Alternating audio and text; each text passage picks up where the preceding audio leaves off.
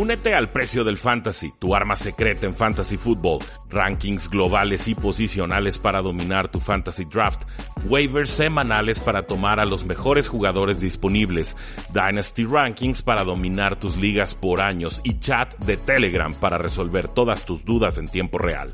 Visita stam.store diagonal precio NFL o da clic al link en este episodio para suscribirte.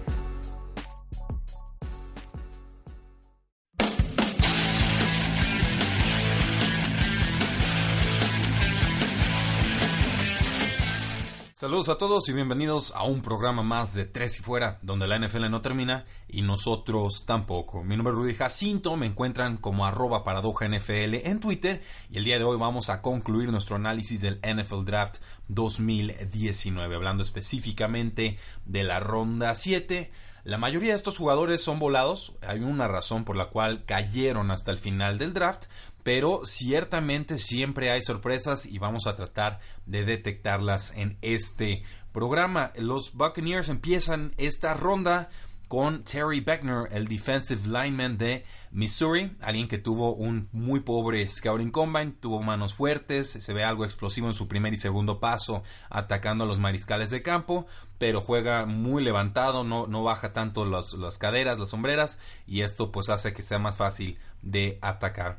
Los Chiefs con el pick número 2 toman a Nick Allegretti, el guardia de Illinois, alguien que se presume por tener versatilidad y que tiene inteligencia de fútbol, o sea, se, le nota la inteligencia en el emparrillado, pero le falta en condiciones atléticas y sobre todo técnica como eh, bloqueador. Un volado para los Kansas City Chiefs en su muy necesitada línea ofensiva. Eh, ojo aquí, los vikingos toman con el pick número 3 a Chris Boyd, el cornerback de Texas, alguien que jugaba como cornerback externo con mucha agilidad, movimiento lateral, puede jugar también en el slot, eh, sabe taclear, eh, tuvo muy buen scouting combine, buenas condiciones atléticas y además los Vikings se la viven tomando a buenos cornerbacks y desarrollándolos y usándolos bien en el campo. Entonces a mí sí me gusta esta selección de Chris Boyd, el cornerback de Texas. Los vaqueros toman un corredor de Ohio State. Se trata de Mike Weber, quien pues nunca fue titular en, Columbus, pero tiene esa velocidad, tiene buen balance, sabe atacar eh, y aguantar el contacto. Es un eh, running back que va a acompañar a Tony Pollard como suplente de Ezekiel Elliott. Eh, Tony Pollard también fue seleccionado en este draft. Con el pick número 5, los Steelers toman al liniero ofensivo de Maryland, Derwin Gray, alguien a quien le fue muy mal en el Scouting Combine, lo cual no coincide con su cinta de juego. Es alguien bastante alto, que se mueve bien y que llega al segundo nivel a bloquear a los linebackers. Los Steelers tienen un historial de desarrollar a linieros ofensivos. Eh, Derwin Gray podrá sumarse a esa lista, aunque por supuesto los Steelers perdieron a su coach de línea ofensiva Mike Monchak, entonces falta ver quién los va a desarrollar de ahora en adelante. Con el pick 6, los Texans tomaron un running back de Texas AM, Cullen Gillaspia, un ex linebacker que se convirtió en fullback, que le fue bien en equipos especiales y que fue el único corredor que agregaron a pesar de que necesitaban más. Se suma a una serie de selecciones muy extrañas y que no puedo aplaudir del todo de los Houston Texans. Con los Browns, pick número 7, toman al quarterback de Tulane, Donnie Lewis Jr., alguien con buena agilidad, productivo, disruptivo, sabe atacar el balón, eh, bastante buen pick para ser tan tardío. Con el pick número 8, los Osos toman al running back de FAU, Kareth White Jr., White con Y, Velocidad. Lo que te ofrece White es pura velocidad y la habilidad de romper tacleadas para llegar al segundo y al tercer nivel. Eh, ya habían sumado un corredor con Montgomery en rondas tempranas. Lo vuelven a hacer en la ronda 7 los Osos de Chicago. El pick número 9, los Bengals toman al cornerback de South Dakota State, Jordan Brown, alguien con muy buen tamaño, que sabe interrumpir los pases, sabe meterle la mano al balón, tiene eh, cambio de dirección, pero va a estar complicado adaptarse a profesional. Parece que hay dudas sobre su adaptabilidad en ese sentido a la NFL, pero a precio descontado, última ronda, me parece un muy buen pick de los Bengals. Los Lions empezaron con ala cerrada este draft casi lo concluyen con ala cerrada en esta ocasión. Toman a Isaac Nora, el tight end de Georgia, alguien que, pues bueno, fue un recluta importante saliendo de preparatoria, le fue mal en el Scouting Combine, no tuvo una muy buena carrera colegial, pero eh, sí hubo así algunos momentos muy puntuales en los que se veía bien jugando en Georgia y los Lions van a apelar a eso para ver si pueden sumarle profundidad a la posición de tight end.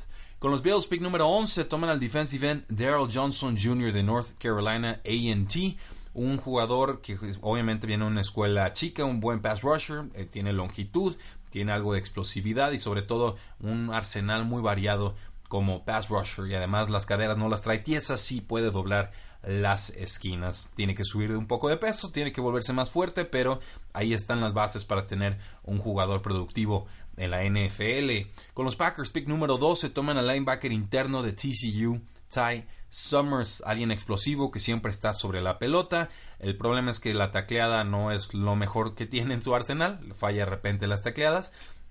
Pero con condiciones atléticas tan importantes, los Green Bay Packers van a tratar de desarrollarlo. Con los Redskins, pick número 13, toman al cornerback de James Madison, Jimmy Moreland, alguien que pues no es el jugador más alto ni más fuerte, pero eh, es combativo, le gusta ahí el, contacto, tiene agilidad lateral, siempre estaba eh, buscando el balón, tenía la capacidad de hacer jugadas eh, grandes, parece alguien que puede contribuir a los Redskins que en general tuvieron un buen draft. Con el pick número 14 los Bills tomaron un tight end y fue Tommy Sweeney de Boston College, alguien balanceado pero que no domina ninguna faceta específica de juego. Eh, se especializa sobre todo en los bloqueos pegados a la línea de golpeo, pero no mejora ninguna otra faceta, entonces pues un jugador de rol sin mucho más. Eh, los Lions tomaron al nose tackle de Arizona, PJ Johnson, un jugador enorme que se especializa en la contención del juego terrestre, que es muy poderoso, pero eh, Detroit tiene muy buenos líneas defensivos en estos momentos, una rotación que va mejorando y no sabemos si PJ Johnson alcance a sobrevivir en ese roster. Los Raiders con el pick 16 toman al defensive end Quinton Bell de Prairie View A&M. Pasó de receptor a defensive end, un proyecto para los Raiders y pues debe empezar trabajando en equipos especiales. Con los Saints toman al tight end de Notre Dame, Alice Mack Alguien que pues tiene explosividad, se movió bastante bien en el Scouting Combine. El problema es que en la cinta de juego no se separa mucho de los defensores y sobre todo no tiene muchas yardas después de recepción. Con los Giants, pick número 18, tomaron al tackle ofensivo de Kentucky, George Asafo Adeji, que pues está en la SEC, esa es una división bastante, bastante fuerte y parece que sería un jugador de rol para el equipo. Condiciones atléticas promedio, adecuadas, pero es, combativo. Y sobre todo los Giants están muy necesitados de alguien que juegue en el lado derecho de la línea ofensiva. Los Dolphins con el pick 19 tomaron al fullback de Auburn, Chandler Cox, un fullback de 4 años también de la SEC, tiene mucha experiencia y recuerden, los Dolphins están adaptando el modelo de ataque y de defensa y de construcción de equipo de los Patriotas de Nueva Inglaterra, que son de los pocos equipos en la NFL que todavía utilizan un fullback. En ese caso, James Devlin y ahora los Dolphins tratarán de hacer lo propio con Chandler Cox. Con los Dolphins toman también al running back Miles Gaskin de Washington, alguien que, pues, sin tener condiciones atléticas espectaculares, siempre fue productivo en colegial. Eh, se ve digamos, con, con agilidad, se le ve tranquilo, se le ve bajo control, es la palabra, la frase en colegial, balanceado y con suficiente movimiento lateral para ser eh, productivo. No hay claridad en la posición de corredor en los Dolphins. Está Kenyon Drake o está Kalen Balach, que es más atleta y receptor que, que realmente un corredor como tal. Entonces, eh, Miles Gaskin va a tener una oportunidad, por lo menos, para contribuir como el corredor número 3. Con los Jaguars en el pick número 21 toman al nose tackle de Auburn, Dontavius Russell, alguien con un buen primer paso, alguien con un paso explosivo para ganarle a los linieros ofensivos. Eh, parece que se especializa en el juego terrestre, conteniéndolo, pero eh, los Jaguars van a, buscar meterlo sobre todo en primeras y segundas oportunidades. Con los Seahawks, un receptor más, toman a John Ursua, el receptor de Hawaii, un receptor slot productivo, un prospecto con muchos años para ser de novatos, llega un poquito más veterano, pero obviamente los Seahawks en su séptima ronda deciden darle la oportunidad a pesar de que no se mostró muy bien en colegial generando separación cuando lo presionaban hombre a hombre o con pressman. Los Panthers pick número 23 toman a un receptor Terry Godwin de Georgia eh, un poquito más bajo de lo ideal para la posición de receptor, balanceado, necesita algo de profundidad Carolina en esa posición y se ha visto bien en rookie minicamps. Entonces anoten ese nombre, Terry Godwin, dicen que se vio bajo control en el minicampamento de novatos. Reaparecen los Chicago Bears con el pick número 24 y toman al cornerback de Valdosta State, Stephen Denmark, alguien que mide 6'4, pesa 220 libras, es explosivo, le falta habilidad para espejear a los rivales y sobre todo cómo jugar en zona, no tiene mucha experiencia con eso, pero eres los Bears, estás tomando en la ronda 7, sabes desarrollar a defensivos y te gusta el armado físico de un jugador, lo tomas y tratas de desarrollarlo. Para eso es esta ronda. En el pick 25, los Vikings toman al receptor de Oregon, Dylan Mitchell, alguien que era la arma predilecta de Justin Herbert en el 2018. Corrió los 4.50 segundos en las 40 yardas del Scouting Combine. Alguien que sabe rastrear el balón en profundidad, que tiene agilidad como corredor, con movimientos laterales ya que tiene el balón en las manos.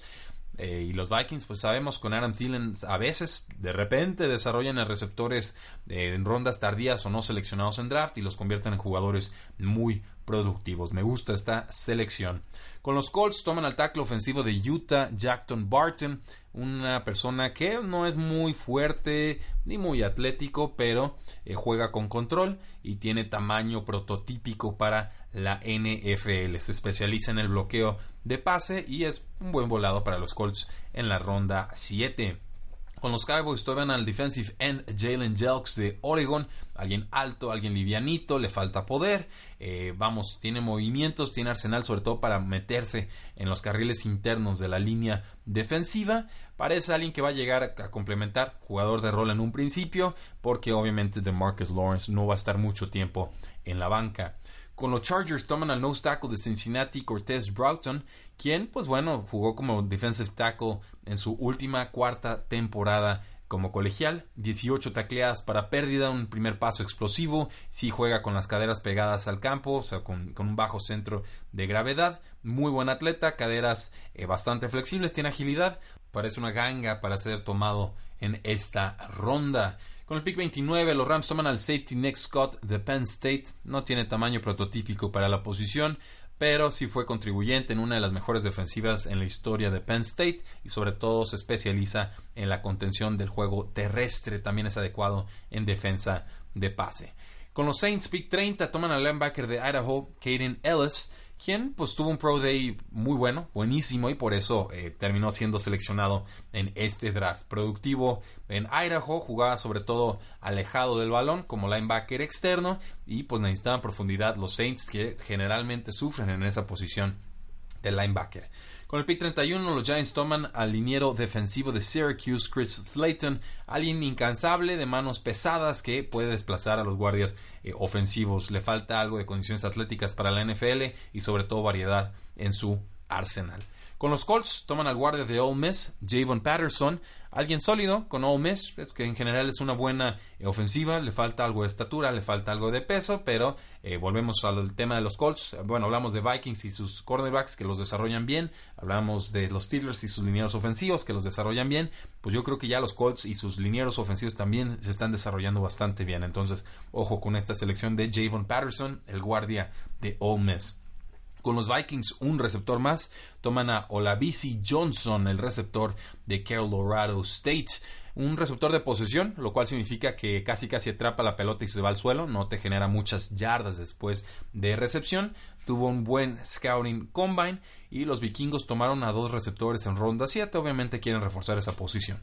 Los Cardinals pick 34 toman al tackle ofensivo Joshua Miles de Morgan State, un jugador eh, explosivo en línea recta, pero sobre todo un jugador de una escuela chica con muy buen tamaño, muy buena longitud y sobre todo alguien que los Cardenales van a poder desarrollar en esa línea ofensiva tan tan necesitada. Volvieron a elegir los Cardinals con el pick 35 y tomaron al defensive lineman de Temple, Michael Dogbe. Juego inconsistente, explosividad, manos fuertes, vale la pena una apuesta por él en estas rondas tardías. Los Vikings con el pick 36 toman al long snapper de Air Force, Austin Cutting. Eh, es un long snapper, o sea, el que centra el balón para los despejes. se vale usar picks en especialistas en el día 3, no voy a criticarlo mucho, simplemente pues es muy difícil analizar un long snapper, eh, no, no me compete a mí hacer eso. Pick número 37, los Rams toman al linebacker de Texas Tech, Dakota Allen, alguien con mucha agilidad, no tanta velocidad, tiene experiencia, jugó en el Big 12, eh, sabe atacar el balón, sabe perseguir al, corredor en el juego terrestre, parece alguien que puede jugar en zona de forma productiva. Con el pick 38, los Patriotas tomaron a Ken Webster, el cornerback de Ole Miss. Muchas lesiones de Webster en Ole Miss. Eh, en el Scouting Combine se vio sumamente explosivo, tiene versatilidad, juega como cornerback externo, juega como safety, tiene muy buen tamaño un gran volado para ser el, penúltimo, mejor dicho, el antepenúltimo pick en este draft. Con el pick 39, los Redskins tomaron al linebacker externo Jordan Brailford de Oklahoma State, un linebacker externo fuerte que lo mandaban como blitzer a correctar a los quarterbacks y que fue productivo para Oklahoma State en el 2018. Los Redskins también son un equipo que suele distinguirse por eh, desarrollar bien a sus pass rushers. Me gusta la selección. Y el señor irrelevante Mr. Irrelevant, la última selección del draft 2019, nada más y nada menos que el tight end de UCLA, Caleb Wilson quien eh, pues, le gusta correr en línea recta, no tiene tanta agilidad lateral, pero tiene mucha, muchísima velocidad. Recuerden que el titular de los Arizona Cardinals en estos momentos es Ricky Seals Jones, que tuvo algunos juegos buenos hace dos temporadas como novato, y en general me parece que decepciona en el 2018. Entonces, algo de competencia y que gane el mejor. Damas y caballeros, concluimos entonces nuestro análisis del NFL Draft 2019. Ya están analizadas todas las rondas una por una. Si no han escuchado los episodios anteriores, háganlo, vale mucho la pena. No olviden seguirnos en Facebook, en Twitter, en Instagram, en YouTube. Eh, suscribirse a este podcast, por supuesto. Tres y fuera NFL. Nos encuentran en iTunes, en Spotify, en eBooks, en donde ustedes quieran. Desde su celular nos pueden seguir para que les lleguen en automático los episodios y no tengan que estarnos buscando eh, cada día o de forma individual. Vamos a estar haciendo de ahora en adelante, por lo menos hasta pretemporada, yo creo, o hasta los juegos de pretemporada, mejor dicho, eh, un episodio los lunes, un episodio los miércoles y por lo menos otro episodio los viernes. Si hay temas, si hay algo importante que discutir, pues bueno, insertaremos algún programa los martes o los jueves, pero sí voy a mantener ese ritmo de tres episodios por semana para tener oportunidad de trabajar en proyectos y áreas nuevas eh, que les vamos a estar ofreciendo como tres y fuera. Tratamos de llevarles el mejor contenido, pero creemos que podemos hacer un poquito más por ustedes. Lo vamos a desarrollar y cuando esté listo serán los primeros en saberlo. Por último, jugadores de fantasy football, pero sobre todo jugadores de Dynasty Football. Sé que en estos momentos ustedes están involucrados en selecciones de novatos en sus rookie Dynasty drafts. Pues bueno, tres y fuera, a través de su servidor, Rudy Jacinto, va a estrenar Dynasty Rookie Rankings. Nos vamos hasta 68 jugadores en estos rankings. Y el primer análisis, ronda 1 y ronda 2, o sea, los picks número 1 al 12 y del 13 al 24 para eh, seleccionar a sus novatos y que se los queden en sus rosters y que puedan ganarle a todos sus rivales en ligas de Dynasty Football. Los estaremos analizando el próximo miércoles. El episodio del viernes entonces será nuestro análisis por lo menos de la ronda 3 y 4 de Dynasty Rookie Rankings. ¿Cómo funciona esto? Pues básicamente en una ventana de tres años hacemos los rankings y tratamos de evaluar en ligas de PPR, punto por recepción, y de un coreback, eh, quienes tendrán la mejor carrera, sobre todo para efectos de fantasy eh, fútbol. Es un ejercicio complicado, nunca lo había realizado, siempre estoy pensando en novatos, pero eh, poner papel y pluma a trabajar resulta una actividad muy distinta a simplemente tener las ideas volando en la cabeza. Hacemos ese análisis y con todo gusto le vamos a ganar a todos sus rivales en ligas de Dynasty Football. De mí se acuerdan. La NFL no termina y nosotros tampoco. Tres y fuera.